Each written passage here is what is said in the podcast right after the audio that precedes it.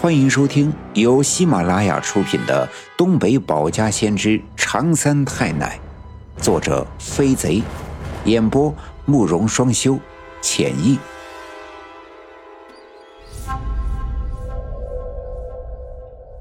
第二百四十九章：刘老七魂魄遭牵引，我奶奶求助跳大神。果然呀。不出我奶奶所料，这刘老七思念小毛驴心切，完全顾不得前两天他抹了驴眼泪之后呀，看到的那些情景有多恐怖，一心只想着再有机会能见到他的小毛驴，哪怕一眼也好，心里不住的埋怨自己，那晚如果不被吓得昏迷过去，或许就能见面了。于是他思量了一整天。傍晚的时候，又按照我奶奶前两天教他的方法，把霜打的辣椒秧切碎以后，用茶水搅拌，掺在晚上喂驴的草料里。果然，大母驴吃了以后呀，又一次流下了眼泪。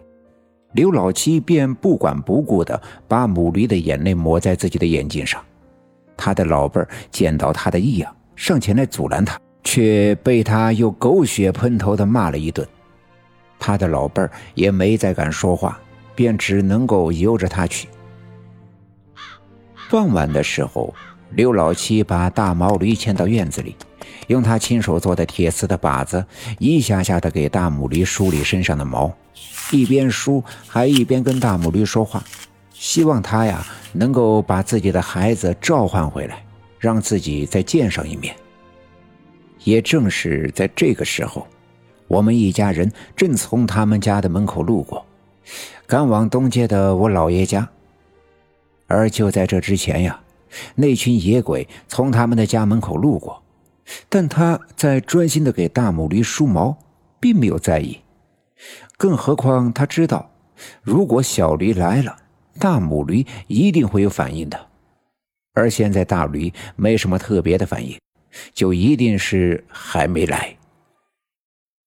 刘老七没白等，果然，当天彻底黑下来的时候，原本在院子里老老实实的大母驴突然抬起头，眼睛直勾勾的盯着院门口。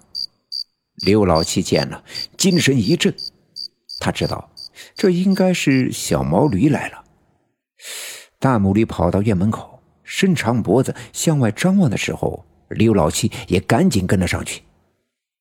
过了没一会儿，从刘老七家对面的小树林里，小毛驴果然慢慢的走了过来。当刘老七看到自己那分别了大半年的小毛驴的时候，一下子流出了眼泪。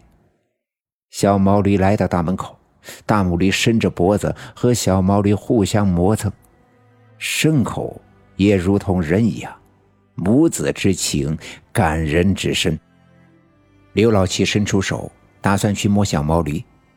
其实他心里知道，这只是小毛驴的灵魂，这人鬼殊途，自己啊是没法去摸到它的。可情到深处难自禁。但让刘老七万万没想到的是，当自己的手触碰到小毛驴的头的时候，突然“轰”的一下，眼前一黑。一下子晕了过去。恍惚中，刘老七感觉到自己的脖子上拴着一根绳子，有一个人就走在自己的前面，看不见他的样子，但背影特别的熟悉。他身形消瘦，个子不高，头发蓬乱，走起路来没精打采的样子。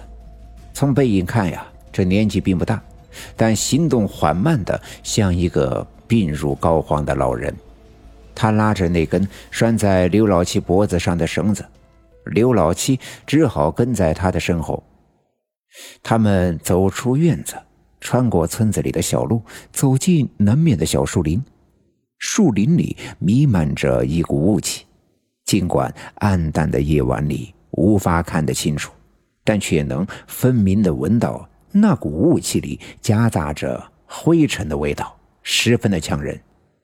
再往前走，树林啊越来越浓密。刘老七惊奇的发现，天渐渐的亮了起来，但这光亮却与白天不同，找不到光的来源，一切都是灰秃秃的，像是蒙上了一层灰尘。可以清楚的看到，树木都长满了绿色的叶子，像是到了夏天一般。而脚下踩着的地面却是十分的松软。刘老七低头看去，地上是一层厚厚的落叶，这些叶子颜色灰白，早已腐烂，弥漫着一股腐败的臭味。于是，这空气中的味道特别的复杂，有雾气的味道、灰尘的味道，以及地上的落叶的腐败的味道。这些味道无不刺激着刘老七的嗅觉，让他感觉到十分的压抑。其实刘老七不知道自己为什么要跟在前面的这个男子的后面，更不知道他要带着自己去哪儿，但他的脑海里却始终找不到不跟着他走的理由。于是他们就这样一前一后的继续往前走。又走了一阵子，世界突然暗了下来。但借着暗淡的夜光，刘老七仍然能够看到前面出现了一间破旧不堪的房子。刘老七仔细的分辨，他认得出来，这是刘家镇上队的磨坊。刘家镇的人们多少年来一直在这里磨米磨面。那个人拉了拉拴在刘老七脖子上的绳子，把刘老七拽进了屋子。还没等刘老七反应过来，他就把绳子三下五除二的绑在了身长的木杆上。